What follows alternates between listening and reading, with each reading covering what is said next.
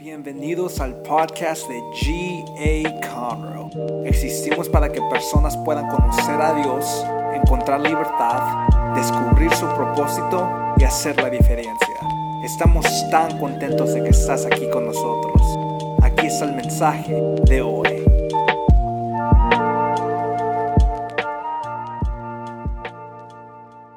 Bienvenidos, qué bueno que están aquí con nosotros en esta mañana. Denle el aplauso fuerte a Dios. También queremos darle la bienvenida a nuestra iglesia online. Gracias por estar aquí con nosotros en esta mañana, este domingo. Sin duda alguna, eh, Dios va a bendecir tu vida a través de los cantos, la adoración, a través de la palabra santa de Dios. Que Dios los bendiga.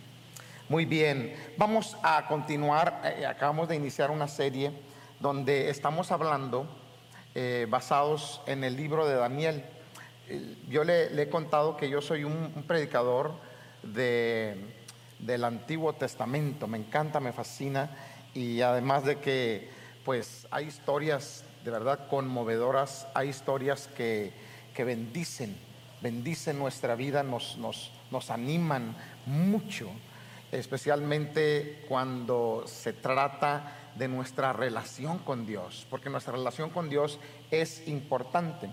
Sé que estamos viviendo en, en una cultura que poco a poco se está alejando de Dios, está alejando demasiado de Dios en una cultura que dice hoy, hoy día, hacemos lo que está bien a nuestro parecer. Es decir, yo voy a hacer como yo me sienta que debo de hacer o lo que yo sienta que yo debo de hacer. Es una cultura que nos está sorprendiendo porque hacen todo según su parecer. Algunos de ellos eh, dicen y creen que la manera de Dios es una manera anticuada, eh, una manera anticuada, ¿verdad? Que Dios está muy, muy, muy, muy pasado, ¿verdad? Ya no es, ya no se deben hacer las cosas como antes. No, no. Dios no es anticuado. La Biblia dice que Dios es el mismo de ayer, hoy y siempre. Pero a esta gente le gusta creer a su manera. La verdad es que nuestra fe en algún momento de nuestra vida tiene que ser probada. Y es mi responsabilidad como su pastor que soy advertirle y decirle que las pruebas realmente vendrán, van a venir en algún momento de nuestra vida. Mi deseo es que podamos ver la verdad a través de este libro de Daniel y que podamos cambiar cosas que quizá no estamos haciendo bien en, su totalidad. Hay muchas cosas que debemos de cambiar como cristianos. Ahora, créamelo, que este mensaje ha bendecido mi vida.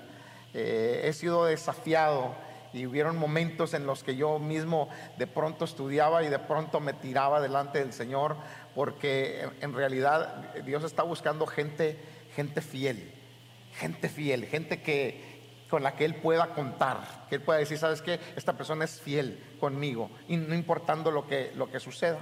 Entonces, hoy vamos a hablar sobre lo que yo personalmente creo que será la prueba más grande de nuestras vidas. Vendrá un momento en el que vendrá la prueba más grande y vamos a ver el día de hoy en dos historias separadas eh, por 23 años de historia. Pero son dos, dos historias y voy a empezar a leer la primera historia que se encuentra en el libro de Daniel, capítulo 3, versículos del 1 al 6. Dice, el rey Nabucodonosor hizo una estatua de oro que medía 27 metros de altura y 2 metros y medio de ancho y la levantó sobre la llanura de Dura, en la provincia de Babilonia. Luego envió mens, mens, mensajes a los altos funcionarios, autoridades, gobernadores, asesores, tesoreros, jueces y magistrados y a todos los funcionarios provinciales para que asistieran a la dedicación de la estatua que habían levantado. De modo que todas estas auto, autoridades vinieron y se pusieron de pie ante la estatua que el rey Nabucodonosor había levantado. Entonces un vocero proclamó, gente de todas las razas, naciones y lenguas, escuchen el mandato del rey. Cuando oigan tocar la trompeta, la flauta, la cítara, la, lira, el arpa, la zampolla y otros instrumentos musicales, inclínense rostro en tierra y rindan culto a la estatua de oro del rey Nabucodonosor.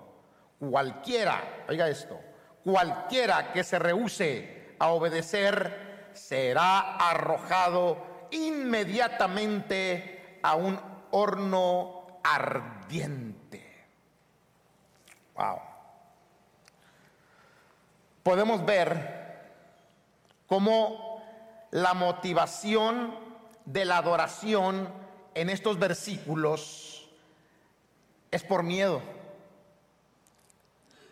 O sea, la motivación de adoración, la gente se motivaba a adorar, pero por, por miedo a que no los enviaran al horno que estaba ardiendo. No era por amor como debe, debe de ser, no era por amor como debemos de adorar nosotros a Dios y sabe una cosa, el enemigo quiere que nosotros adoremos por miedo. Hay gente que entrega su fe por miedo y no por convicción. Por miedo y no por una convicción. Hubieron tiempos donde los judíos fueron esparcidos por todo el mundo y escondidas ellos tenían que hacer sus servicios, sus sinagogas subterráneas o por allí abajo de un en un sótano, escondidos, porque eran perseguidos. Fueron perseguidos por todo el mundo. Y muchos de ellos tuvieron que convertirse en ese entonces, cuando la Santa Inquisición, tuvieron que convertirse al catolicismo por compromiso, forzados. Porque los que saben un poco de la Santa Inquisición saben que saben un poco de los tormentos o han escuchado o han leído de los tormentos que recibía la gente que no adoraba a Dios a su manera, según la religión católica. La pregunta en esta hora, ¿qué vamos a hacer nosotros cuando tengamos que ser puestos en una situación como esta? Porque la primer meta que tiene el enemigo es que te sometas a un momento donde seas forzado a adorar, a adorar algo que tú no crees y donde las consecuencias, si no adoras, van a ser garrafales, devastadoras. ¿Qué vas a hacer tú si el día de mañana te encuentras en una situación similar? Nabucodonosor había dado la orden, el que no se incline a mi estatua, que se ha echado al horno de fuego. Le voy a leer otra historia, un poco diferente, pero igual de fuerte y amenazadora. Daniel capítulo 5, una historia diferente. Capítulo 6, perdón, versículo 5 al 9. Dice, finalmente, a la siguiente, a la siguiente conclusión, finalmente llegaron a la siguiente conclusión. Nuestra única posibilidad de encontrar algún motivo para acusar a Daniel será en relación con las normas de su religión. Así que los administradores y los altos funcionarios se presentaron ante el rey y le dijeron que viva el rey Darío. Todos nosotros, administradores, autoridades, altos funcionarios, asesores y gobernadores, nos hemos puesto de acuerdo en que el rey apruebe una ley que se haga, que se haga cumplir estrictamente. Ordene usted que en los próximos 30 días todo aquel que ore a quien sea, divino o humano, excepto a usted, su majestad, sea arrojado al foso de los leones. Ahora bien, su majestad, emita y, firme, emita y firme esta ley de tal modo que no pueda ser alterada. Una ley oficial de los medos y de los persas que no puede ser revocada. Así que el rey Darío firmó la ley. Mire, le estoy hablando de dos historias. La primera, dos diferentes reyes. Rey Nabucodonosor, una estatua. El que no la adore, el que no se tire y adore la estatua, me adore a mí, entonces sea, sea lanzado al horno. Ahora acá, el que ore, el que ore a otro, a una entidad, a un Dios divino o a alguna persona y no ore hacia Darío, entonces sea lanzado a un foso de leones. Lo que quiero que usted vea el día de hoy es que hay un ataque frontal a la adoración en estas dos historias. Un ataque frontal, un ataque fuerte la adoración. Porque en los últimos días, en los últimos tiempos, que ya, ya estamos en los últimos tiempos, va a haber una batalla, una guerra, una lucha sobre la adoración. Y para esto necesito que entiendas cómo fue que comenzó esta batalla por la adoración. En Isaías capítulo 14 y en Ezequiel capítulo 28, nos cuenta la Biblia una historia de cómo Lucifer fue un ángel de Dios que cayó porque deseaba ser adorado al igual que a Dios. Él anhelaba, aunque había sido creado por Dios. Una cosa eh, eh, espectacular, una cosa especial. Se habla, no tengo tiempo para hablarle de esto, pero se habla de qué sucedió en el día de la creación de este ángel llamado Lucifer. Fue algo muy especial. Lucifer era el líder de alabanza en el cielo. Pero un día, él decide que él quería toda la adoración para él. Él vio a Dios como él era adorado y tuvo envidia. Y de pronto él empieza a tratar de de, confundir a los ángeles del cielo que también adoraban al Todopoderoso. Mire, es que, ojo hermano, ponga atención. Cuidado a quien escuchas. Cuidado a quien escuchas. Porque hay gente que, es pronta para escuchar las cosas que no debe, los chismes que solamente provocan desánimo, desilusión, provocan que tú te salgas del camino, te descarriles del camino en cosas que ni siquiera son. No es así como tú crees. No es así como tú piensas.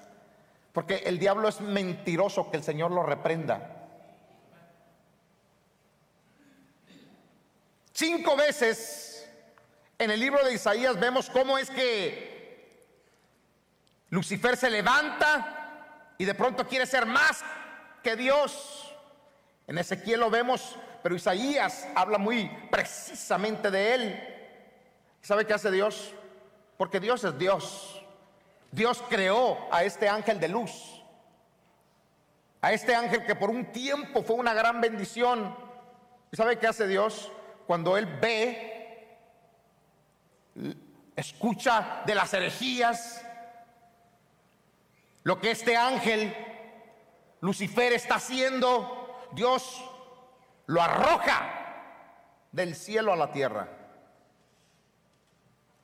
Y junto con él, una tercer parte de los ángeles en el cielo fueron arrojados también.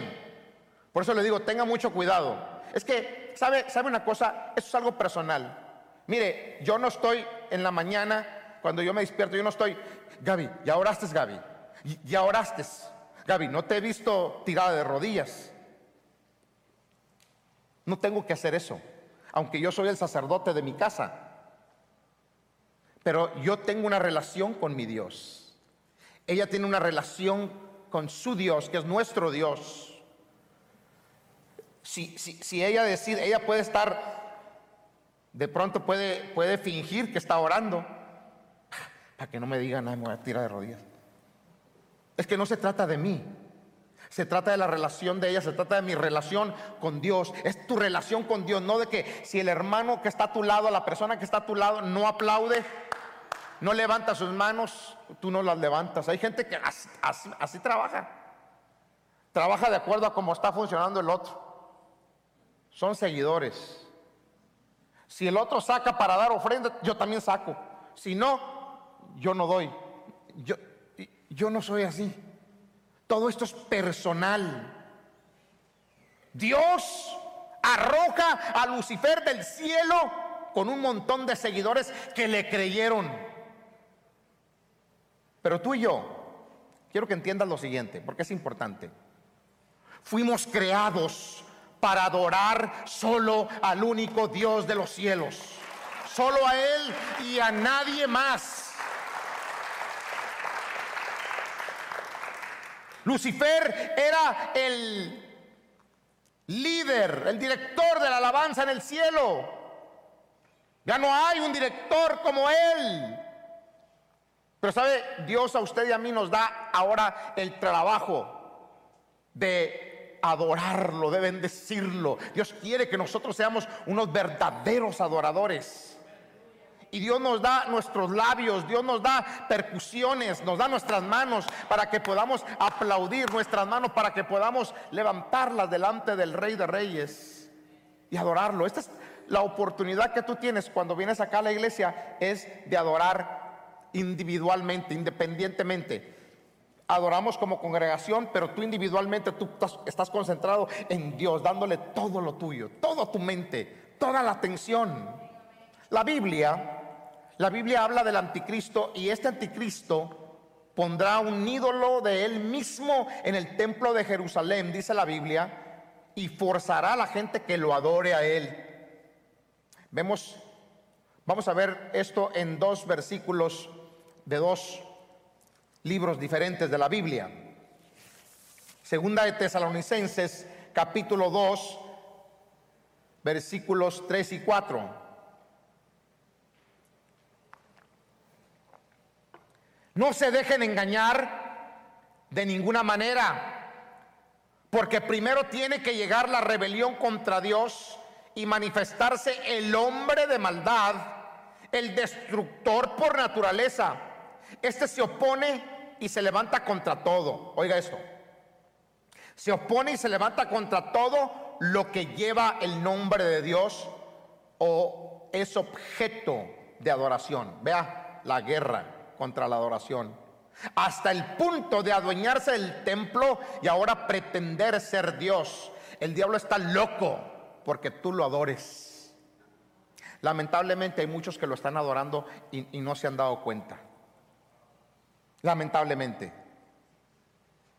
Vendrá un día donde el enemigo pondrá, dice la escritura, un ídolo de él mismo en el templo de Jerusalén y cuando nosotros veamos esto, ¿sabe qué, sabe qué, sabe qué quiere decir esto? ¿Sabe qué querrá decir esto? Querrá decir que el fin viene pronto. Que el fin viene pronto y que tenemos que levantarnos y estar bien con Dios, estar preparados para su venida. Y la misma historia también se encuentra en Apocalipsis, la misma historia. Nos vamos, nos vamos del libro de Tesalonicenses, nos vamos ahora, libro de Tesalonicenses escrito por un apóstol totalmente diferente al apóstol que está escribiendo el libro de Revelación, el libro de Apocalipsis, que fue Juan, capítulo 13, versículo 14 al 17. Dice, con estas señales que se le permitió hacer en presencia de la primer bestia, engañó, oiga esto, a los habitantes de la tierra.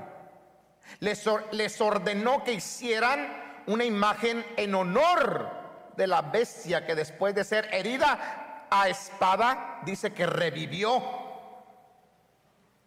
Se le permitió infundir vida a la imagen de la primera bestia para que hablara y mandara matar a quienes no adoraran a la imagen. Vea eso. Interesante.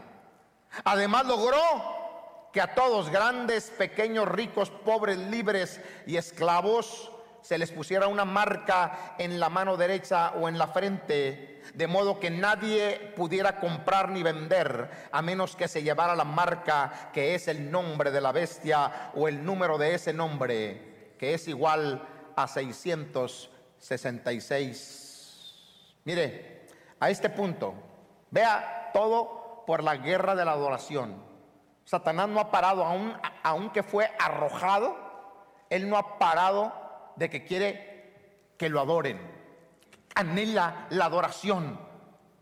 Está en contra de nosotros como cristianos, en contra de todo lo que tiene que ver con Dios o, todo lo que tiene que ver con adoración hacia Él. A este punto, Nadie podrá comprar nada sin esta marca. Nos estará forzando porque Él lo que quiere es adoración. Todo es por la batalla de la adoración. Mire, usted se imagina eso. Hay gente que va a venderse. Habrá gente que, se, que va a vender su convicción por miedo. Hoy en día, hoy en día es muy, es muy, es muy común que usted va a la tienda, yo, voy a un, lugar a comprar café y, que no es Starbucks, y voy a un, lugar y yo voy sacando mi dinero en cash y dice, oh no, I'm sorry, we, don't take cash. What? No, we, don't take cash. Ok, está bueno, mi tarjeta. Hoy, hoy, en día, no nada más la tarjeta, oye usted, no necesito, no necesito traer tarjeta, usted agarra su teléfono y aquí en el teléfono tengo el, el Apple Pay. Dale. Pero vendrá un día, vendrá un día, y tenga cuidado, ojo con esto, donde a manera de poder comprar, a manera de poder negociar, a manera de poder tener tu negocio en orden y poder vivir en esta tierra, vas a tener, van a tener algunos que dejarse marcar con la marca de la bestia, ya sea en la frente o en el brazo, en, la mano. Usted, sabe cómo es eso, mire, eso va a ser como cuando vas al Walmart. Usted sabe que usted va al Walmart y usted pasa, pasa el, este, lo que trae usted y ahora no tiene, no tiene que haber una cajera ahí. Pues hay una máquina en el Walmart y usted pasa y se oye pip, ¿verdad? Y pasa pip. Bueno, y al último usted mete tarjeta. Bueno, ahora no, ahora va a ser así, mire, o así. Y muchos, muchos, muchos se van a dejar marcar. Ahora, yo no sé, yo, quiero hacerle esta pregunta. Yo no sé qué es lo que usted va a hacer, pero Daniel nos está advirtiendo de lo que está por venir. Ahorita nos reímos. Ahorita nos reímos, pero ya sabemos, ya sabemos nosotros que nadie nos ha contado que ya usted va y, le pueden poner un chip, ahí trae toda la información, en un chip, se lo ponen como por aquí más o menos. A ver, déjeme ver un tal el mío. No se crea.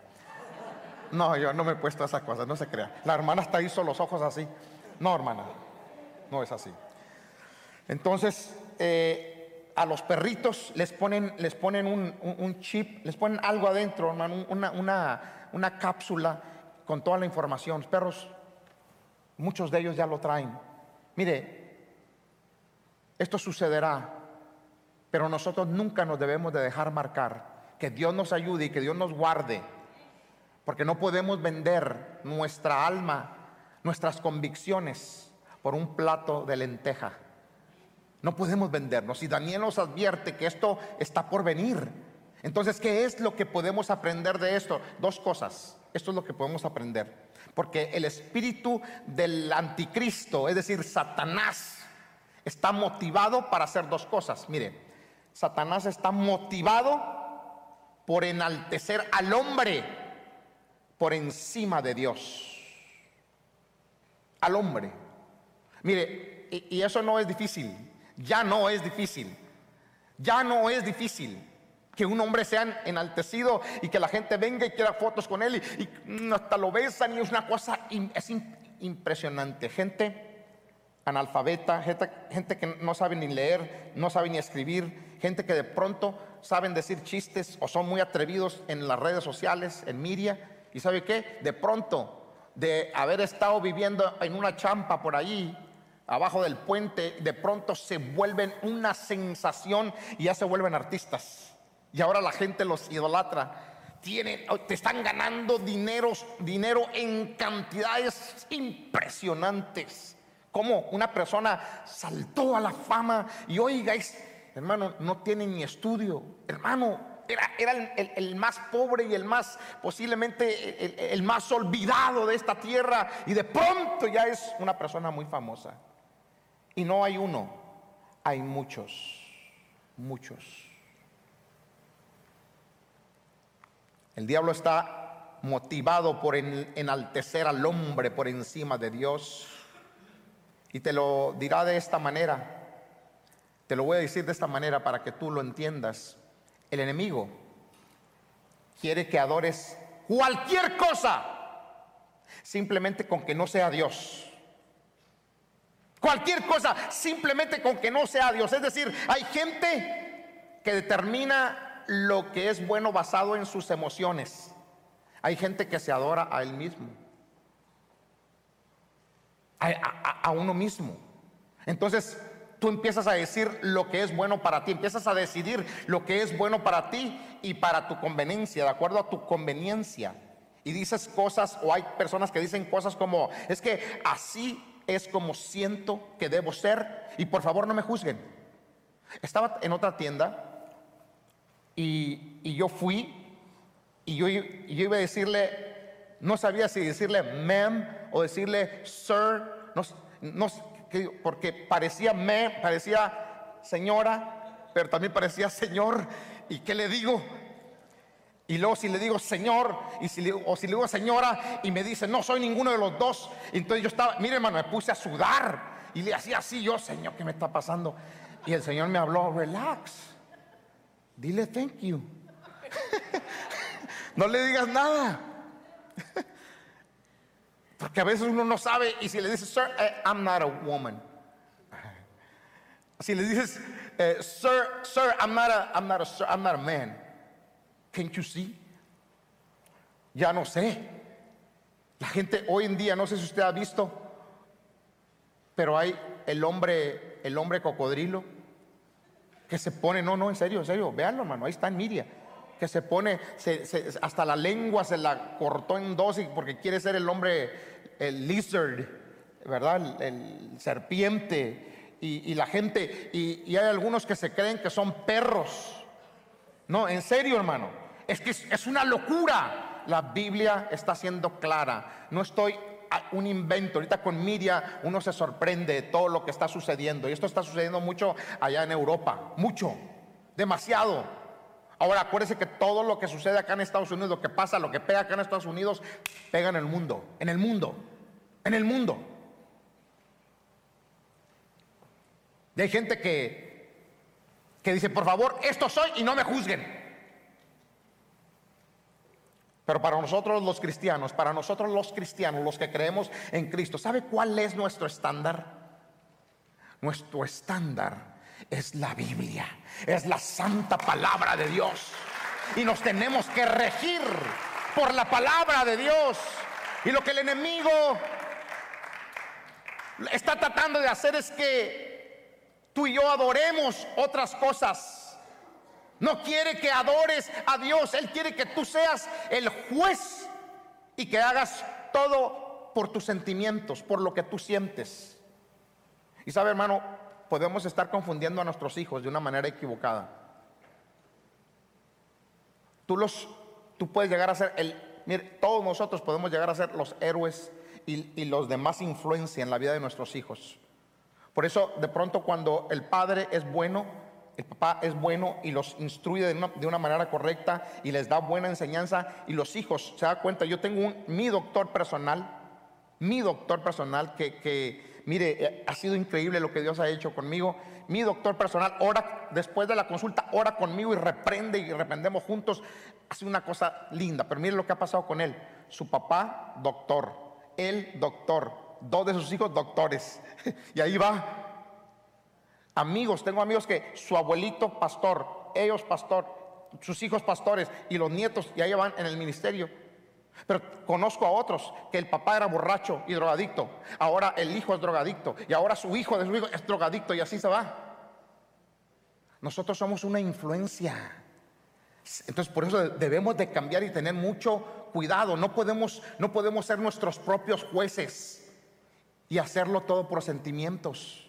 Esta es una arma del enemigo para que no adores a Dios. Hay una batalla, recuerda, por la adoración. Pero mire, mire lo que hicieron estos jóvenes hebreos. Vamos a hablar de la primera historia que hablamos al principio. Vamos a terminarla.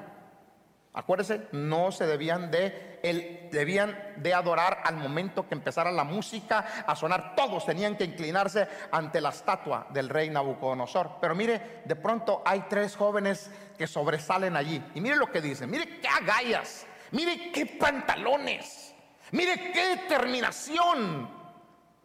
Daniel 3, 16 al 18 dice, Sadrach, Mesach y Abednego le respondieron a Nabucodonosor no hace falta que nos defendamos ante su majestad.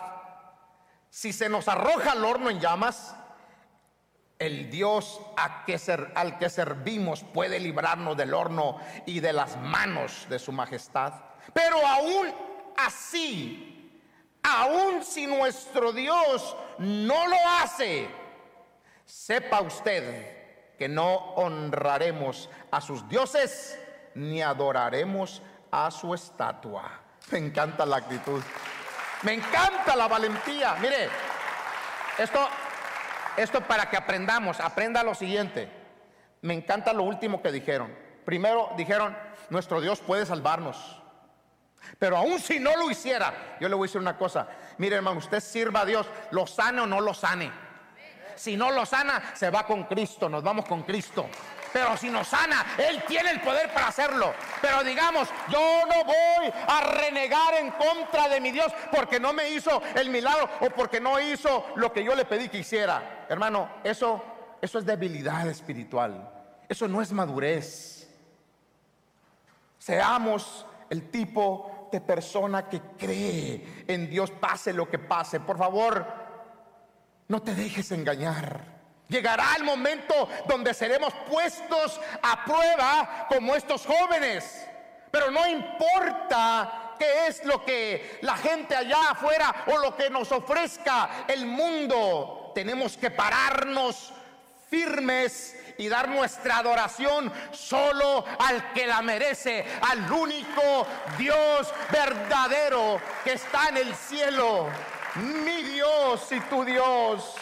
No podemos soltar la fe en esos momentos, ni hoy ni nunca. Y la segunda cosa que te dice el anticristo, Satanás, es la siguiente. El anticristo, Satanás nos dice, para, detén tu adoración a Dios. ¿Sabe una cosa? Llegará el momento donde nos dirán que no adoremos a Dios. Ya hay lugares donde no puedes adorar a Dios. Yo acabo de escuchar, bueno, ya, ya eso, eso por allá por, no sé, por 2010, por ahí, 2011, ocurrió que ya ahorita en, en, en eh, Canadá, en Canadá, en Canadá, hay ciertas escrituras bíblicas que tú no las puedes leer públicamente, ni las puedes expresar públicamente. Tiene que ser adentro en algún lugar, pero públicamente no lo puedes hacer. Hermano, hacia dónde estamos llegando. Nosotros fuimos, hace ya años atrás, fuimos a China, ni una Biblia, ni, ni una Biblia. Claro, hermano, yo, ¿verdad?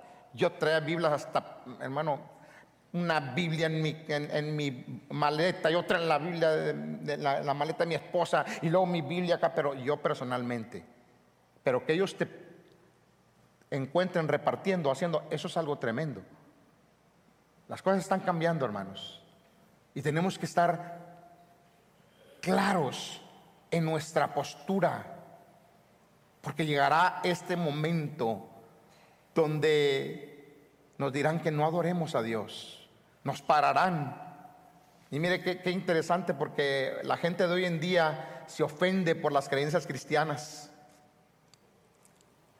La gente se, ofende cuando nosotros queremos orar o cuando nosotros creemos de una manera cristiana. ¿Qué es lo que podemos hacer en este caso? Bueno, Escuche, eso es lo que hizo este otro joven, joven totalmente diferente aparte de este joven llamado, estos jóvenes llamados Adrag, Mesac y Abenego.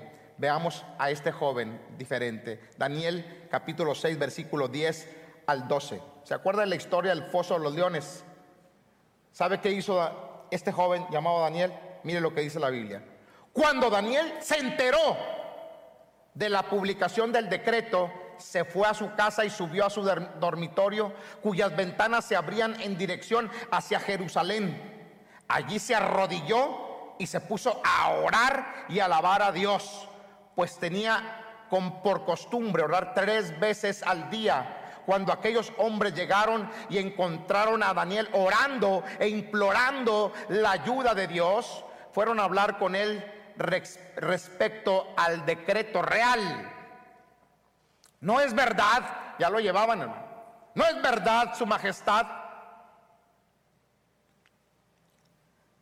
No es verdad, su majestad, que se publicó un decreto, según entendemos, todo el que en los próximos 30 días adore a otro Dios u otro hombre u hombre que no sea su majestad, será arrojado al foso de los leones. El decreto Sigue en pie, contestó el rey. Según la ley de los medos y los persas, no puede ser derrogado.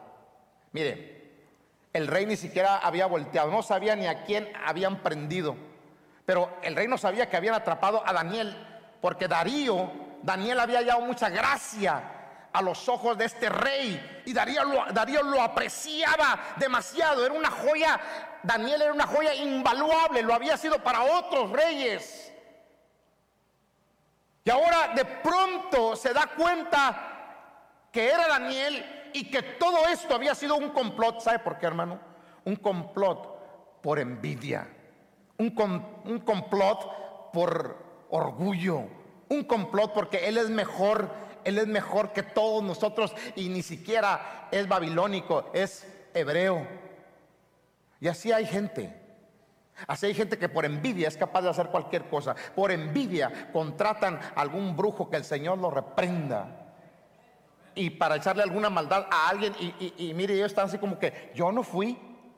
Te reprendo, Satanás. La sangre me cubre. Sangre Jesús. Usted cúbrase con la sangre de Cristo.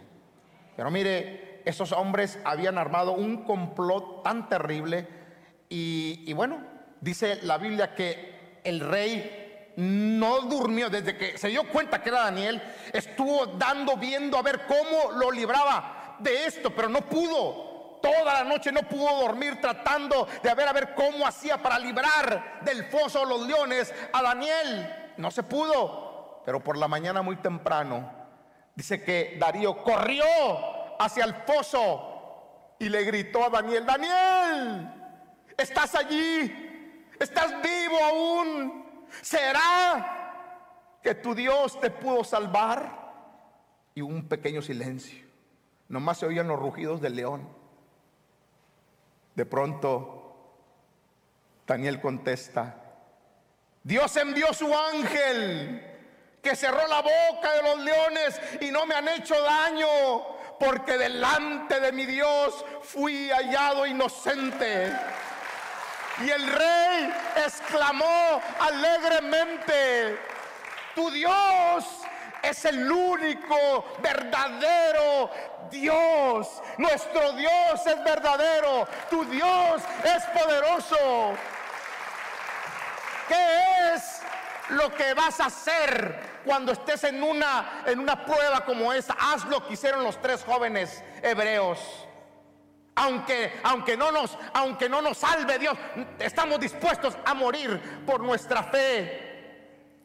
Daniel dijo, cuando escuchó el edicto que decía, no tienes que adorar a Dios, no dijo, bueno, Señor, ya sabes lo que está, tengo que obedecer las leyes, eh, discúlpame, Señor, no voy a poder orar en 30 días, pero en 30 días nos vemos. No, hermano, no, Daniel no era lento, Daniel sabía que todo lo que él era, era un hombre grande, fuerte, poderoso en ese reino. Daniel sabía que todo lo que él era era por Dios y que Dios tenía el poder para hacer cosas, milagros maravillosos y salvarlo aún del foso de los leones. ¿Y sabe qué hizo? No, él dice que así como hacía siempre fue, tan pronto se dio cuenta, se subió, adrede, adrede se subió y abrió las ventanas que las ventanas se dirigían hacia Jerusalén y se arrodilló y oró y bendijo el nombre de su Dios por siempre. Entonces fue cuando lo pescaron. ¿Sabe una cosa?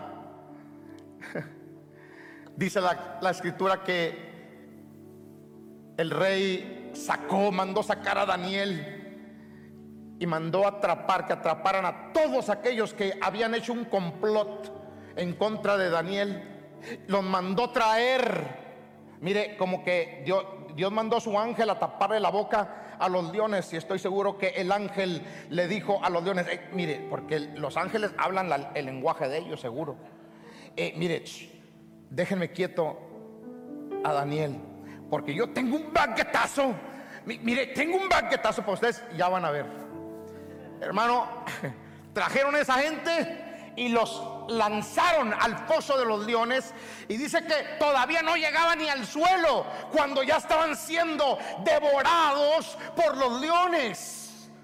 Porque nuestro Dios es un Dios que salva, es un Dios bueno que está con nosotros. Recuerda, la prueba más grande de esta cultura será por tu adoración. Será, hermano, que usted tendrá valentía, va a tener la valentía para amar a su Dios, a nuestro Dios y seguir creyendo lo que crees.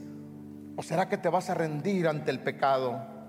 Te quiero decir que Dios debe ser el estándar para nosotros.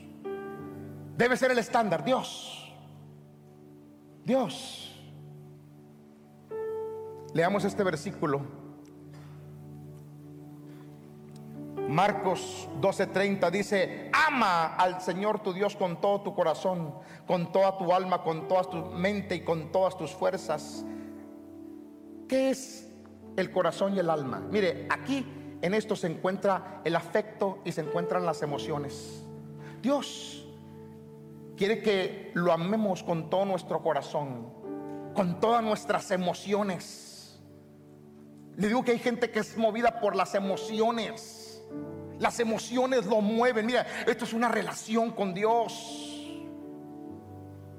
¿Hacia dónde, me pregunto yo, hacia dónde se están dirigiendo tus oraciones? ¿Hacia dónde están yendo tus emociones?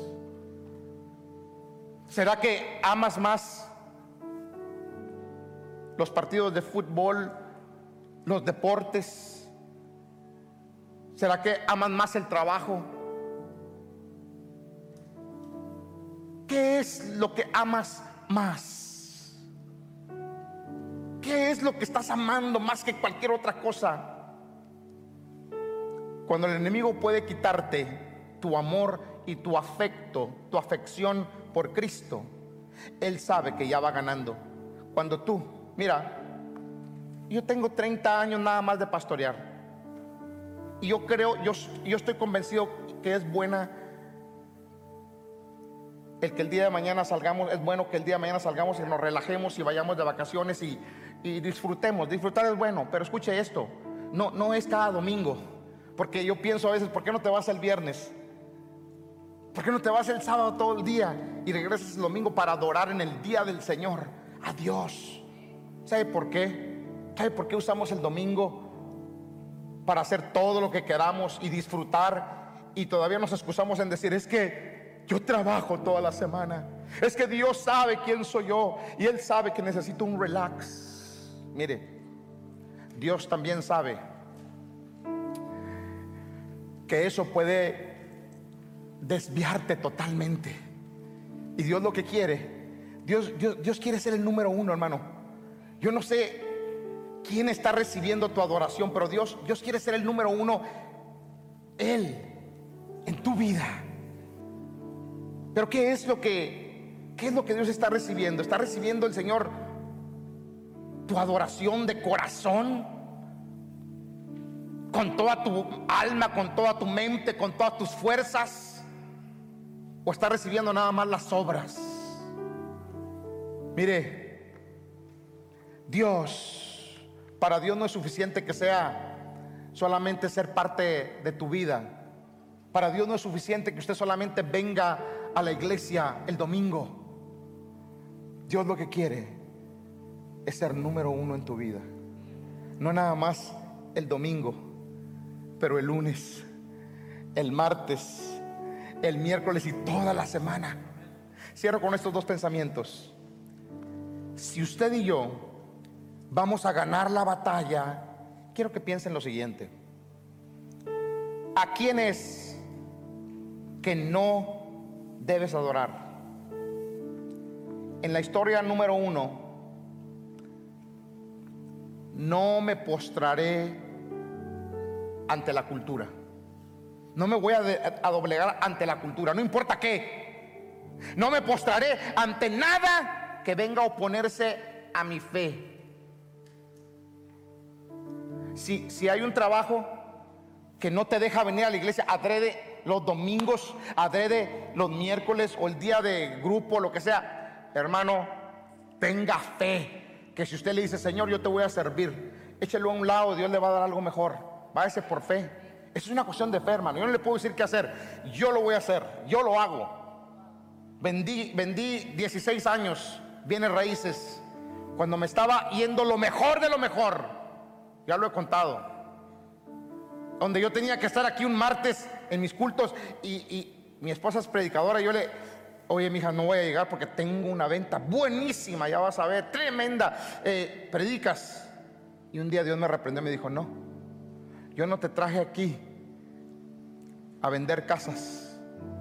Yo te traje aquí a pastorear cuando te traje, cuando te llamé a este lugar, te llamé para pastorear. Tú decides. ¿Y sabe cuál fue la decisión? Exacto. En 1916 dejé las casas. Ahora, ahora mi hijo está tremendo para eso. Pero escucha esto. Yo tuve que determinarme.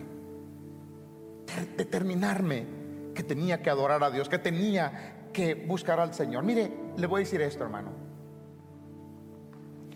Según de Crónicas 16:9, la primera estrofa dice: Los ojos del Señor recorren toda la tierra para fortalecer a los que tienen, escuche, el corazón totalmente comprometido con Él. El Señor recorre toda la tierra y busca a las personas que tienen el corazón, el corazón comprometido con Él. Los busca para fortalecerlos, para bendecirlos, para llevarlos a otro nivel. Los que están comprometidos con Él. ¿Sabe de qué se trata esto, hermano? Ya no vivo yo.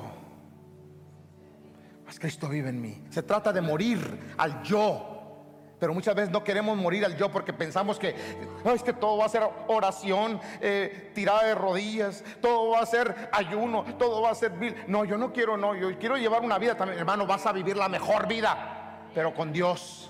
Cuando te rindes, Señor, aquí está mi vida, aquí está mi todo. Ríndete a Él, no tengas miedo. Y dice la Biblia, el Señor fortalece a los que tienen el corazón comprometido con Él, los fortalece, los bendice. Dios no está buscando a gente que solamente está comprometida el domingo, sino a gente que está totalmente comprometida. Es decir, yo y mi casa serviremos a Jehová.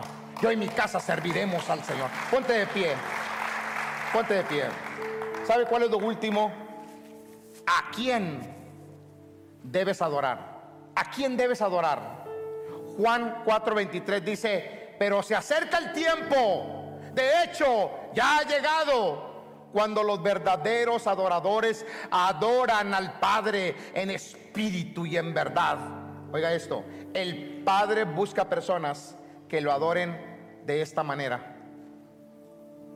En espíritu y en verdad, no de labios no de labios solamente, sino en espíritu y en verdad. Cuando llegues, cuando salgas de aquí, en el carro, en el trabajo, en la casa, en espíritu y en verdad. Alguien me dijo, pastor, ¿y cómo se hace eso? Mira, yo soy carne y, hueso como tú. Igual paso las mismas pruebas que tú. Igual. Sino que peor a lo mejor. Pero ¿sabe qué hago? Cuando, cuando siento que me estoy descarrilando, me vuelvo a encarrilar porque esto es como un mazo, un mazo, como un músculo que tienes que ejercitar. Eh, tiene que ejercitarlo. Mire, ejercítese en esa área. Cuando usted se sienta, hermano, encarrílese otra vez. Y encarrílese otra vez. Y si se cayó, levántese otra vez. Y otra vez.